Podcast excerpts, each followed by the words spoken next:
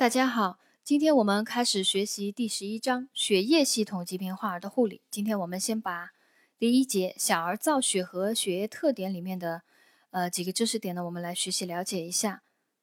第一个知识点就是新生儿出出生以后造血的一个知识点，它有两种，一个是骨髓造血，还有一个是骨髓外造血。骨髓造血的知识点，婴幼儿时期所有的骨髓都为红骨髓。全部参与造血，到五到七岁以后，黄骨髓逐渐代替长骨中的红骨髓，仅在肋骨、胸骨、脊椎、骨盆、颅骨、锁骨和肩胛骨等地方有红骨髓。骨髓外造血的知识点啊，身后造血有两种：骨髓造血和骨髓外造血。骨髓外造血的知识点，婴幼儿时期当发生各种感染或贫血，骨髓受异常。细胞侵犯时，肝脾淋巴结可恢复到胎儿时期造血状态，出现肝脾淋巴结肿大，外周血液中出现幼稚细胞，这是儿童造血器官的一种特殊反应。当病因去除以后，又会恢复正常。呃，这是新生儿出生以后造血的一个知识点，我们就了解一下。呃，这一节第二部分讲的小儿血液特点啊，里面有一个知识点讲生理性贫血。新生儿出生以后两到三个月时，红细胞数降至三乘十的十二次方每升，呃，血红蛋白量降至一百克每升左右，而出现轻度贫血，称为生理性贫血。啊，我们也了解一下，在白细胞计数啊，白细胞的知识点里面啊，也有一个。有一个知识点，我们也了解一下吧。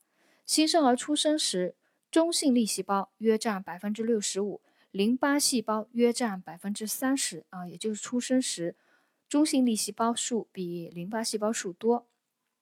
以后是中性粒胞中性粒细胞比例逐渐下降，淋巴细胞比例逐渐增高。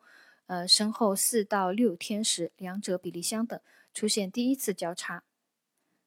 以后整个婴幼儿时期均以淋巴细胞占优势，呃，以后呢又出现了相反变化。到四到六岁时，两者再次相等，出现第二次交叉。六岁以后逐渐与成人相似。呃，我们就对这个，呃，新生儿出生以后白细胞有有这个两次交叉的这样一个知识点呢，我们就了解一下。啊，它指的就是中性粒细胞和淋巴细胞比例的一个变化。第一次交叉出现在。生后四到六天，第二次交叉出现在四到六岁啊，我们了解一下就好。考考到的概率我觉得也不高啊，我们就了解一下。血小板与成人相似，约为一百到三百乘十的九次方每升。血容量呢，呃，相对成人多。新生儿血容量占体重的百分之十，成人的血容量占体重的百分之六到百分之八。新生儿血容量占体重的百分之十。成人血容量占体重的百分之六到百分之八。呃，第一节小儿造血和血液特点呢，呃，考点，呃，考点就不多了，我们就了解一下。呃，今天就学习到这里。